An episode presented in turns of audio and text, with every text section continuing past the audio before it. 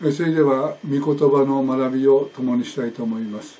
今日もあの愚かな人と賢い人の例え話について学びたいと思います。今日はですねこの愚かな人という言葉が使われていますが聖書の中でこの愚かな人が現れるその場面があるんですね。一つはどこかというと皆さんもよくご存知のあのルカの福音書の12章の13節以下に書かれています愚かな金持ちの例え話ですね。ご存知のようにこのイエス様はこういう例えを話しました。すなわちある金持ちがいてその金持ちにこの豊かな豊作が与えられた。そしたらばその金持ちはその穀物を全部自分のためにそれを蓄えたいと思ってこの蔵をこの壊して自分の蔵をもっと立派な蔵を作ってそこに全部この蓄えた。そしてああこれで自分の人生は安泰だ。飲んで食べてそして気楽に生きていこうじゃないか。と彼は自分に言い聞かせた。するとその時に神様が「愚か者よ」とこの金持ちに言った「あなたの命は今夜取られるのだ」そしたらばあなたが蓄えたこの倉庫に入っている穀物は一体どうなるのかとそのように言ったわけですね。そしてイエス様が言った言葉こういう言葉でした。自分のために蓄えても神に対して伴いものはこの通りです。まさに愚かな人となってしまうということです。さあこの愚かな金持ちはなぜ愚かだったんでしょうか。自分に与えられたものがどういう意味を持っているのか。そのことについて自分の考え自分自身の感情思いそこに立って決断してしまったわけであります。でも考えてみればこのような方策は自分が勝ち得たものではありません。天地万物を作り雨を降らせそして太陽を昇らせたこの神様のこの愛の中で十分に与えられた豊かさであります。それは神をと人とを愛しなさいというこの神様の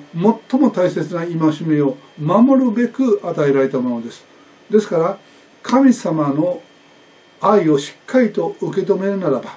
人は隣人を心から愛していく具体的な行動へと導かれていくんですね。ですから本来であれば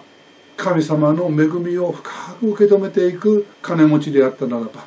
そこに与えられた豊かさを自分だけのものにするのではなくしてそこで働いている小作人の人たちがいるでしょう。そういう人たちと共にこの豊かさを分け合っていく。そして共に神様に感謝を捧げていく。すなわち自分自身のためだけに生きるのではなく神に感謝し隣人に仕えていく。このような生き方。これこそが神様に土台を置いた人生。すなわちいつも神様の御心はどこにあるんだろうか。この起こされたことは一体どういうことのために起こされたのか。どうすることが与えてくださった神様に喜ばれることだろうかと自分の人生のあらゆる機会において神様をいつも中心にして考えていく生き方。これが賢い人の生き方なんです。神様はそのようにして豊作で与えられた穀物を多くの貧しい人に分け与えようとするこの金持ちであったならばますますその豊かな穀物を与えてくださるでありましょう。実際私はこんな話を聞いて本当にそうだなと思いました。というのは私たちの使っているこの新科学聖書は最初このロックマン財団というところがお金を出してそして初めて福音屋の人たちがですねこの新科学聖書を作り上げることができたわけであります。このロックマンさんというのはアメリカの人であって彼は最初はチャランポロンなクリスチャンだったけれどもある時メッセージで本当に神様に心刺され10分の1を捧げなさい。そうすれば私は天の窓を開いてあなたを豊かに祝福するというこのメッセージを聞いた時に彼は本当に自分がまず神を第一にしていくという生き方からずっと外れていたことを深く悔い改めてこれからはまず神様に感謝を持って十分の一を捧げますとこのように約束したんです。彼は彼は果樹園を持っていました。そしてその忠実なそして熱心な神と神の国とその義を大事にしていくこのクリスチャンとして生き始めてそして10分の1献金を始めた時になんと果樹園は豊かな実りを実らすようになりました。そして年を追うごとに果樹園は拡大し彼はその時にですね10分の1から始めた献金を10分の210分の3豊かに与えられれば与えられるほどそれを神様の栄光のために神様の働きのために用いてほしいと願って献金するようになった。そして最後は10分の9を捧げてもなお自分の生活は守られるというこのような状況になったわけですね。そのロックマンさんが捧げたこの献金がこのロックマン財団の財源となってそこから新科学聖書はあのを翻訳する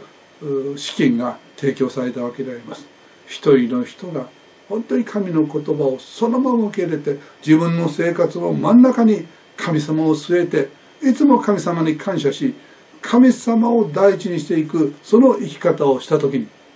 あの愚かな金持ちのように自分だけのことを考え全ての富を自分のために使おうとしたこの愚かな金持ちとは違って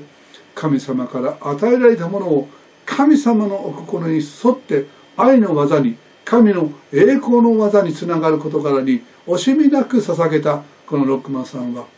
与えれれば与えられるほど捧げ捧げれば捧げるほどまた与えられるというこの恵みを経験したわけですね。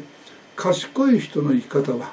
神様と直結したそういう日々の生活。自分自身の具体的な生活の中で神様の居場所がはっきりとしているまず神様ですそして神様のお心を求めて神の支配が自分の生活の中に自分の生き方の中に自分の職業の中にいよいよ拡大していくことを願いながらこの地上の生活を人と共に生きるというこういうことなんですね。ぜひ私たちもこの愚かな金持ちと違うロックマンさんのようにまず神を大事にしていくそういった生き方をですね選び取っていきたいと思います。私たちは聞いて行うものは幸いなんです。このような証を聞いた時に私たちもそうなんだ。私もそのようにまず神様に十分の意を捧げ天の窓が開かれることを本当に経験したい。そしてもっともっと神様のために役立つそのような働きをこの地上において生かされている限りしていきたい。神の前に富むものそれが私たちの目標です。それが賢い人の人生であります。その人生を共に歩もうではありませんか。今日はそこまでにいたします。